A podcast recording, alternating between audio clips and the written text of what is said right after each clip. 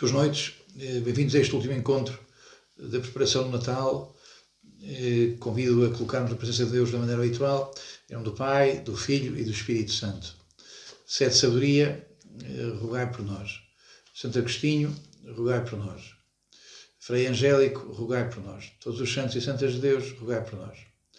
Então, faço aqui o quarto encontro com o que encerro este pequeno conjunto de catequeses em torno do profeta Isaías e hoje aqui com uma fuga uh, em diante, também aproveitando o facto de, já depois deste, deste percurso estar a, pensado por mim, o Papa Francisco, no dia 8 de, de dezembro, teve a, a, feliz iniciativa de lançar o ano de São José e, portanto, eu queria fazer aqui assim uma aproximação entre uh, o profeta Isaías e São José, aqui um triplo salto, vamos, vamos avançar muito uh, e de alguma maneira também vamos saltar aqui da palavra de Deus. Uh, Parece-me que poderá ser pertinente dar aqui um colorido Natal e dar aqui um calor de Natal, visitando algumas representações de São José que parece-me que são de particular relevo. Bom, então lembro antes de mais que as Escrituras diz-nos que Maria se casou com José, que era da casa de David, e portanto a inserção de Nossa Senhora da Virgem Maria na casa de David faz por via do casamento com José, que pertencia à casa de Israel, real de Israel. Lembro que na tradição uh, de Israel e na tradição de tantos povos, as pessoas casam preço próximo da sua família, ou casavam por perto do seu povo, da, da sua gente, da sua tribo ou da sua, da sua genes. E então, neste caso, também Maria ter-se casado com, com um parente da casa de David e desta maneira associamos Nossa Senhora a São José. Bom, eh, na vez passada eh, dediquei-me a comentar a árvore de Jessé e a importância da árvore de Jessé. Eh, provavelmente temos que saber de história, ou temos que saber os nomes dos reis, ou temos que saber datas, a importância da árvore de José é a afirmação de que Deus faz aliança com o seu povo. De alguma maneira, eh, como, tal como Pilatos aparece no Credo, Pilatos aparece no Credo para dizer que o Credo é mesmo um acontecimento histórico, que o Credo não é um poema, que não é lirismo, que o Credo não é, são os nossos ideais, não é uma carta de ideais, que o Credo é uma experiência acontecida na história e, portanto, eh, quando se fala de Pilatos, retira-se a oração apenas do vocabulário próprio dos cristãos, interno aos cristãos, e coloca-se uh, a nossa fé de uma maneira dentro, dentro da história, dentro da, colocando a nossa, uh, a nossa fé dentro de um acontecimento histórico marcado por Pilatos. A coisa não é exatamente assim, uh, mas porque, José não tem o relevo de de Pilatos do ponto de vista da história, da, história política, mas quando se diz que sairá um tronco de Jessé e esse tronco vai ser a casa de David e a casa de David vai ser a casa a que pertence José, o que se está a querer dizer é que Deus faz história. Uh, Deus está dentro da história, Deus põe a sua mão na história. Bom, uh, então, já lá iremos, mas queria também mostrar aqui assim uma imagem com algum detalhe, que já terá sido visto, uma imagem sobre a famosa árvore de José que temos em Portugal, eh, no convento de São Francisco, em, eh, na cidade do Porto, uma famosíssima escultura barroca portuguesa, eh, em que tem particular relevo a figura de São José. Começo um bocadinho antes, começo antes, começo na, na Idade Média, lá pelo século XI, XII, e vamos até a cidade espanhola de Jaca, Iaca, da província do Esca, lá portanto já muito perto dos Pirineus, onde num sítio perfeitamente espantoso, lá numa, numa cova, uh, no pé de uma, de uma, numa montanha, num lugar muito recôndito para evitar que viessem lá os muçulmanos, eles não iam outra vez, lá ver se é preciso outra vez ocupar São Juan de la Penha, se, se, o que é que vamos fazer para, para resistir firmes na fé. Então, nesse mosteiro, aparece-nos uma antiquíssima representação das mais antigas de São José na arte românica.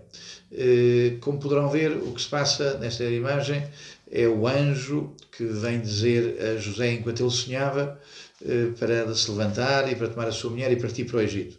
A imagem é, é de, tem uma particular efeito expressivo. A arte românica é muito moderna, portanto, não tem uma grande preocupação de detalhe, não é anatómica, uh, não, tem, não é mesmo, mesmo, mesmo que parece uma fotografia.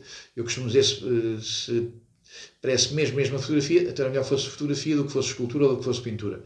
A arte românica, com uma grande síntese de meios, consegue eh, tornar visível o invisível de uma maneira muito expressiva. É uma arte muito expressionista. O que é que vemos? Vemos José deitado na sua cama. Eh, não sei se na imagem se consegue ver, mas está, está com a mão atrás da, da cabeça, tanto está, está a dormir. Estamos no está a dormir, está com uma touca própria à época, e vem o anjo, e o anjo põe a mão eh, na cama do José, toca mesmo em José, Portanto, isto é mesmo qualquer coisa que mexeu na, na vida de José, que aconteceu mesmo. Esta preocupação de pôr a mão lá onde José dorme é para eh, dizer que trata-se não de fantasia, que se trata de qualquer coisa acontecida na realidade.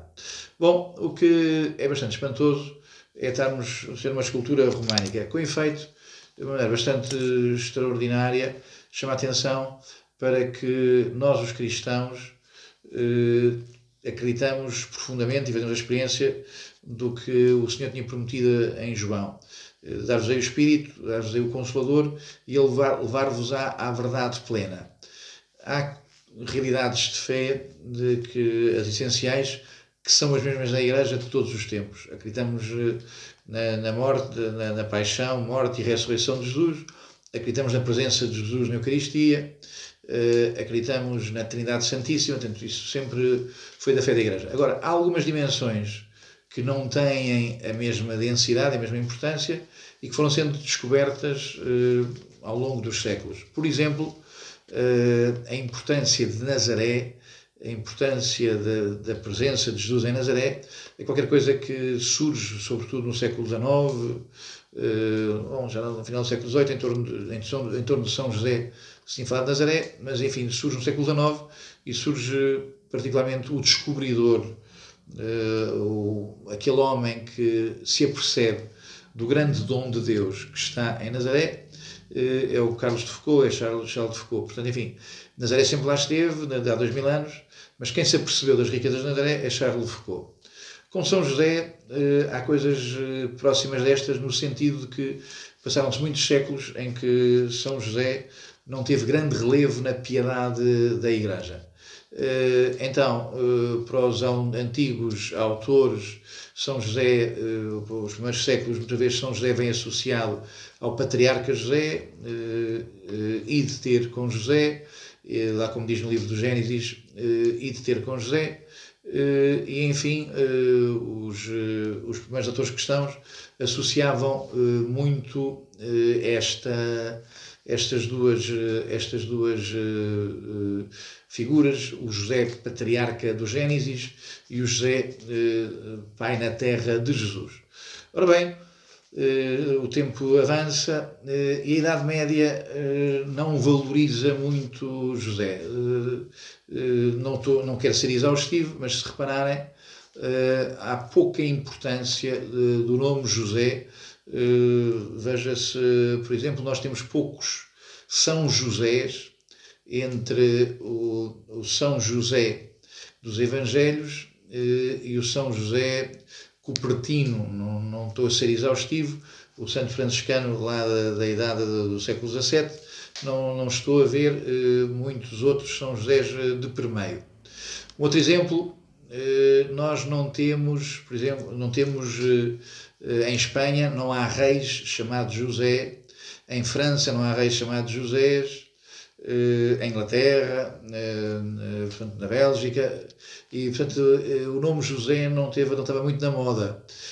O nome José existe na, na Casa Real da Áustria, na Casa Imperial da Áustria, e também por aproximação entre a Casa da Áustria, depois também surge o nosso rei Dom José. O primeiro imperador da Áustria, José, era irmão da nossa Rainha Mariana Vitória, mãe do nosso primeiro rei Dom José. Portanto, enfim, o nome José não foi assim eh, tão, tão promovido, o que é um sinal de ali de um hiato, de um intervalo eh, que não deixa de ser significativo e, e relevante. Então, o que é que vai, o que é que aconteceu? Penso de alguma maneira, eh, não há, curiosamente, não há uma grande devoção a São José, curiosamente numa época em que a igreja era forte, que a igreja era forte. Eh, São Bernardo vai dar relevo a São José, tem, tem sermões sobre São José, eh, mas a devoção a São José vai arrancar muito em torno de um franciscano, São Bernardino de Siena, que é o homem a quem devemos a devoção ao IHS, as Abreviaturas do Nome de Jesus, mas ao mesmo tempo é ele também o homem que vai lançar ali por volta de 1440, por esses anos, eh, eh, vai lançar a devoção a São, a São, a São José. Então, em torno de quê? Há uma fratura na Igreja, há uma fratura da unidade da Igreja e esse, essa percepção de que a Igreja, a casa de Jesus, está dividida, é o momento através, no qual eh, São Bernardino de Sena invoca São José para que a casa de Jesus seja guardada na sua unidade. Mas o grande salto na devoção a São José vai surgir-nos com a grande Santa Teresa d'Ávila, que vai ser grande devota de São José. O primeiro Carmelo, o primeiro convento que ela dá origem é o Carmelo de São José de Ávila, eh, da sua, tanto ela tinha sido freira na Encarnação, e o primeiro convento que ela cria chama-se São José. Eh, no livro da vida aparece abundantes citações de Teresa a dizer que, bom, os santos são protetores nisto ou naquilo, eu, o São José é protetor em tudo. Bom, eh, nós às vezes temos, fazemos um pedido a São José, fazer um pedido a este ou aquele santo e eu, todos os pedidos que faço a São José, ele sempre me atendeu. Santa Teresa tem a consciência de que José é guardião das coisas de Deus, São José é o guardião dos grandes tesouros de Deus, é o guardião da Virgem Maria, é o guardião daquele que vai no seio da Virgem Maria de José, Jesus. Então, enfim, eh, São José eh, vai ser muito valorizado eh, em torno do, do Carmelo, dos Carmelitas, eh, e por aí fora, eh, de maneira que depois também, apanhando esta mesma onda de entusiasmo, eh, os padres jesuítas também vão pegar nesta mesma devoção a São José. Consequências políticas, práticas deste devoção a São José é o facto de os jesuítas terem levado até ao Canadá, Canadá esta devoção e o Canadá é o, é o, o padroeiro do Canadá é São José e a maior igreja do mundo uh, dedicada a São José, uma igreja construída, acabada de construir no século XX, acabada de construir nos anos 40, em Montreal, Montreal portanto, uh, ainda frutas de São José. Também o México, o México por influência de uh, São José, também tem o, tem o tem por padroeiro. numa versão com alguma coisa de irónico, se não mesmo de, de, de algum sarcasmo, uh, os ambientes uh, protestantes falavam da trindade jesuítica, que era uma, uma espécie de trindade inventada pelos padres jesuítas. Então há a Santíssima Trindade e nós temos na Terra Jesus, Maria e José. havia uma, então uma trindade na Terra que teria sido muito pregada e muito promovida pelos padres jesuítas. Passa então para a segunda imagem de São José, esta maravilhosa pintura de El Greco. Eh, El Greco eh, é contemporâneo de Santa Teresa de Jesus, é um bocadinho mais, um bocadinho mais, mais novo, mas uh, trabalha também nesses ambientes de, da reforma católica, de, do entusiasmo da fé dos católicos e do entusiasmo de, de Santa Teresa de Jesus. Então, é encomendado, não pela Santa Teresa de Jesus, mas é encomendado para o Carmelo de São José em Toledo, esta imagem que vemos, que tem este caráter uh, de uma maneira desproporcionado. José aparece como uh, uma dimensão, aparece com uh, esta forma física quase de, de, uma desmesura, de uma maneira para, para dizer que a Igreja protege Jesus, que, que a santidade da Igreja, que os varões na Igreja, que eh, a valentia da fé da Igreja protege Jesus na sua travessia do mundo. Então Jesus parece que, que vai a, a caminhar ao lado de, de, José, vai de uma maneira, Jesus vem vestido com encarnado, porque é, é o verbo encarnado, e tem o braço levantado, o que parece ser um gesto à procura de José, mas de uma maneira também é um gesto a, a apontar, a apontar caminho. José faz o caminho que lhe é apontado por Jesus. Para não se tornar uh, muito de, comprida aqui esta intervenção hoje, eu passo de maneira mais breve, chego agora a Guido Reni. Guido Reni uh, é um pintor uh, de, de, segunda categoria, ou se calhar não é, dos, não é dos maiores, mas é um pintor de uma grande influência na tradição católica. É de Bolonha, aprendeu com a, famosa família dos Carracci, Uh, um deles teria dito ao, mais, ao mais novo: tem cuidado com o Guido Reni, que ele uh, aprende depressa e há de, de ser mais famoso do que tu. Ora bem, uh, vê-se que neste quadro de Guido Reni, José aparece aqui vestido de uma maneira, com uma, com uma posição que não deixaria nada, não deixaria desgostoso Caravaggio. Percebe-se que Guido Reni teria conhecido Caravaggio. As imagens são maravilhosamente, eh, maravilhosamente delicada. O Menino Jesus eh, nem sempre é favorecido da pintura. É um bebê, bebê, é um bebê encantador e parece ter nas mãos eh, um fruto como Adão e Eva agarraram num fruto, pegaram num fruto que desgraçou os homens, que é o fruto do pecado, Jesus tem o, para oferecer aos homens o fruto da salvação. Eh, esta pintura tem uma predominância do castanho, que lembro que na, na, na, tradição iconográfica católica é também a cor da humildade. Aliás, já atrás via-se este mesmo castanho em greco. Bom, eh, continuamos nos ambientes eh, dos carmelitas. Em França há um formidável pintor que, cuja obra maioritariamente desapareceu, pintou na zona de Lorraine, eh, e tanto as guerras sucessivas fizeram que os seus quadros desaparecessem. De tal maneira que este pintor é só redescoberto no começo do século XX, não estavam identificadas as suas pinturas, e até há muito pouco tempo ainda se continuavam, e quiçá ainda continuaram a encontrar, identificar quadros atribuídos a Georges Latour. Eh, a identificação dos cerca de 60 quadros que hoje são identificados como de Latour é uma coisa toda do século XX eh, e, portanto, é uma descoberta formidável na ordem da pintura. Talvez seja o pintor barroco mais profundo. Eh, os quadros de Latour têm a noite, têm o silêncio da noite, têm a, a, a noite escura dos sentidos depois de estar a casa sossegada, dizia São João da Cruz, depois de estarmos eh, com os nossos eh, sentidos em sentido, então é que nos podemos pôr a procurar de Jesus. A pintura de Latour percebe-se que há uma disciplina dos sentidos que depois permite pôr-se à procura de, da, vida, da via contemplativa.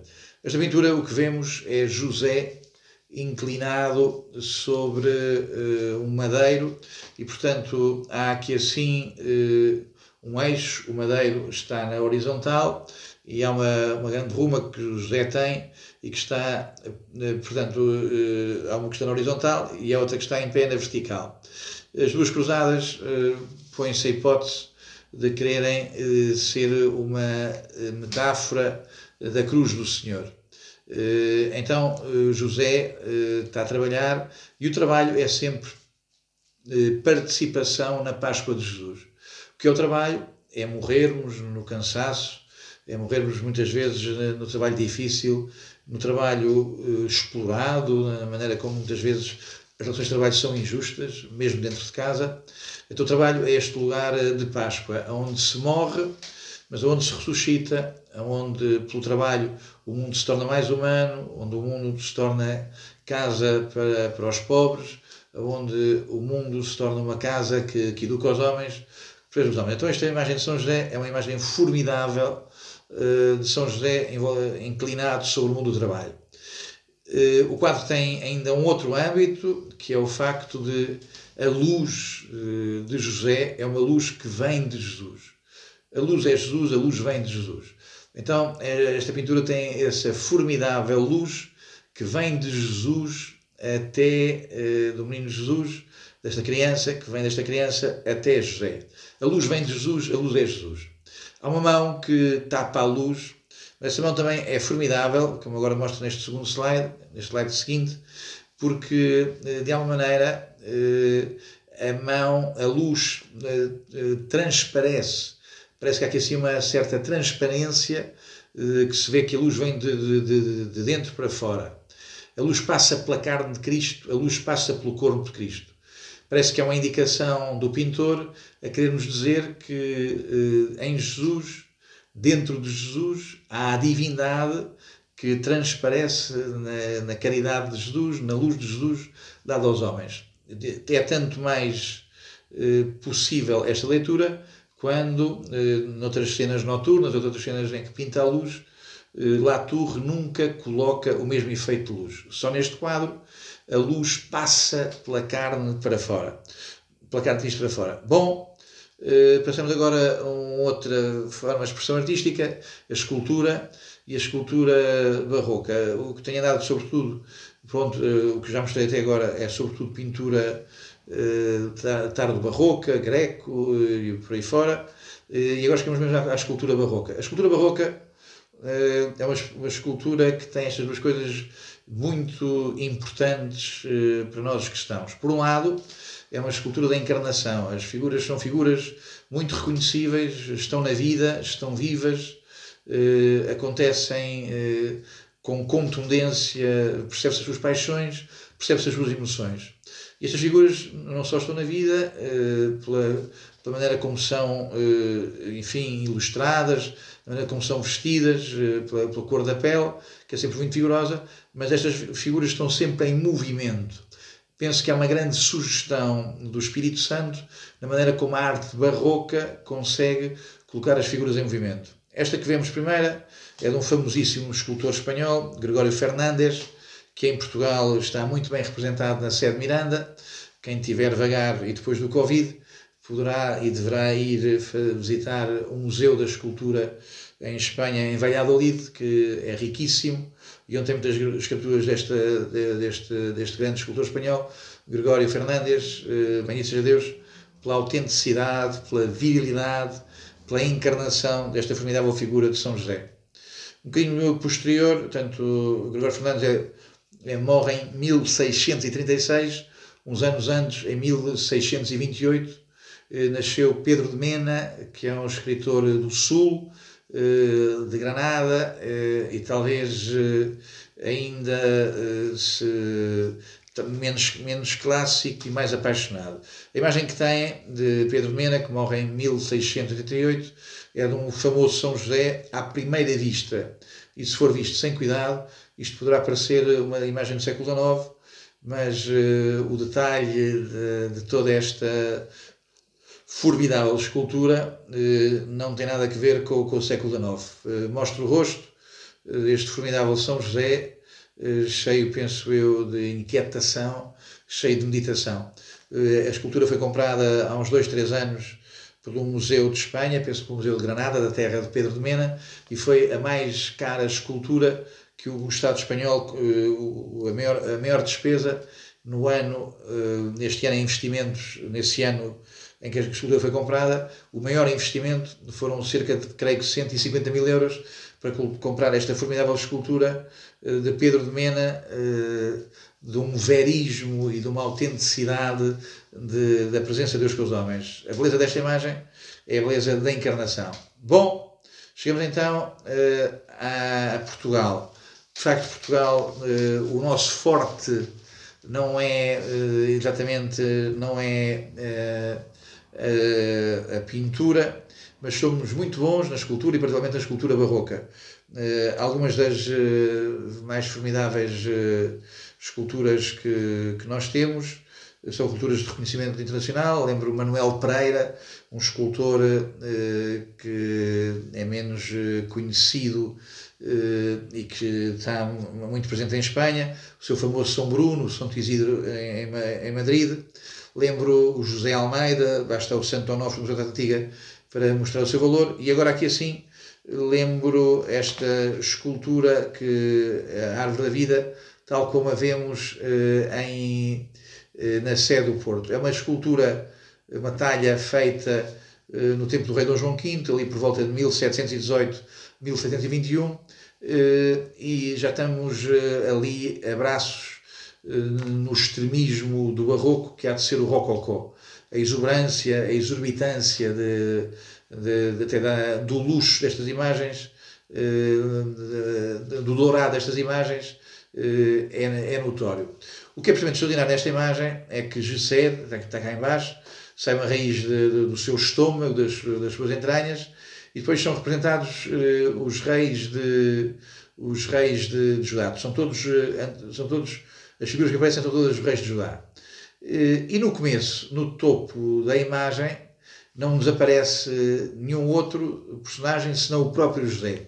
José que é da casa de David, é ele que entronca, é José que entronca em Jessé, e é dele que vai nascer uh, Jesus, e portanto, acima de, acima de, de, de José, portanto, as árvores de Jessé medievais uh, terminavam em Jesus, esta árvore de Jessé barroca termina em José, sendo que por cima, no altar superior, aparece Nossa Senhora com o menino Jesus. Uh, a imagem uh, da árvore de Jessé é mais rica uh, do que a imagem da Nossa Senhora Menino Jesus, muito mais rica, e é por isso que não a coloquei aqui assim neste, nesta mostra. Bom, depois de vermos a árvore de de, de, da Igreja de São Francisco do Porto, uma chamada de atenção para estas esculturas portuguesas que são muito felizes pela sua autenticidade, pelo seu movimento, eh, pela sua encarnação. No caso, uma fuga para o Egito, eh, que está presente no Museu Alberto Sampaio, em Guimarães, eh, museu que, regional de muito interesse, e depois também esta Sagrada Família maravilhosa que está aqui em Lisboa, presente no Museu Medeiros de Almeida. A autenticidade, o calor, a veracidade das figuras, eh, este acontecimento de uma criança a criança, eh, os seus pais, eh, a autenticidade da, da sua humanidade, como é óbvio, são imagens que são muito calorosas e que enchem de encanto. Termino, pelo menos, esta, esta parte das imagens com uma imagem que é pouco nítida, mas é o que consegui encontrar, retirar da, da internet, eh, trata-se de, de, uma talha, de uma, de uma peça de, de, talha portuguesa que está em Roma e que representa São José de Botas. Uh, esta imagem uh, tem o grande relevo de pertencer a alguém que era conhecido do Cardeal Ratzinger. Em 92, no dia de São José de 92, o Cardeal Ratzinger faz uma meditação maravilhosa em torno do que é que significa este dormir de botas, dormir mas estar vigilante, dormir mas querer caminhar, e portanto a indicação desse sermão uh, está no mesmo sítio de onde retirei esta imagem e poderão lê-lo, que é uma maravilhosa maneira de uh, crescer na devoção a São José. Termino sim com a passagem para o mais importante uh, monumento dedicado a São José, que sofreu várias, várias mutações, que é a Sagrada Família de Barcelona. Em 1870, eh, o Papa reconhece-se sequestrado em Roma, eh, portanto, o rei Vitor Emanuel, a maçonaria italiana vem por aí abaixo e rouba o Papa, eh, retira ao Papa os Estados Pontifícios. Para a independência do Papa, o Papa precisava ter um espaço seu, o Papa não queria ser capelão do rei de Itália, o Papa não queria ser dominado pelo rei de Itália e, portanto, a necessidade de ter um país era a necessidade de ter uma independência coisa que de alguma maneira hoje também se mantém, porque temos o Estado do Vaticano, reconhecido como Estado soberano. Então, enfim, quando o Papa eh, se passa do Quirinal para São Pedro, nessa altura há uma grande emoção na, na Igreja Católica e, portanto, o Papa está preso, o Papa está prisioneiro e surge por, por, por muitos lados, surge movimentos devocionais de expiação. Em Barcelona é dedicada, é decidida a construção de uma igreja de expiação, portanto, a pedir perdão dos pecados, de reparação dos pecados, dedicada a São José, eh, sofre várias vicissitudes e uns 12 eh, anos depois do assalto de Roma, em 1870, Roma é invadida pelo exército piemontês e no começo dos anos 80, que penso 1882, por aí, eh, começa a construção dessa igreja de Barcelona, que já não será dedicada eh, a São José, mas à Sagrada Família. Eh, o pórtico que foi deixado concluído por o António Gaudí, cujo processo de edificação está a correr, esse pórtico tem, eh, pelo menos que eu me lembro, três presépios onde aparece a figura de São José.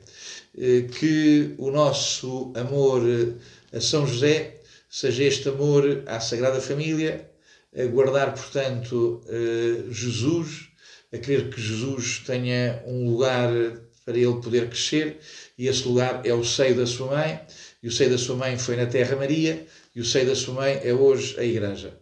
Como José, que sejamos vigilantes, a querer muito guardar o crescimento de Jesus e que Jesus possa crescer no seio da sua mãe, a Virgem Maria há dois mil anos, a Igreja, lugar onde Jesus cresce em nós nos tempos que passam.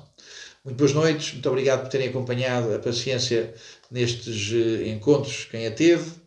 Uh, agradecer uh, também então esta, estar aqui assim, também para crescermos na devoção a São José, neste amor de o santo que certamente também leu a palavra de Deus, que também ouviu a palavra de Deus, que deu a conhecer a palavra de Deus àquele seu filho adotivo, Jesus. Um agradecimento também ao Manuel Quintela, meu sobrinho, que com toda a dedicação e competência eh, fez estes filmes.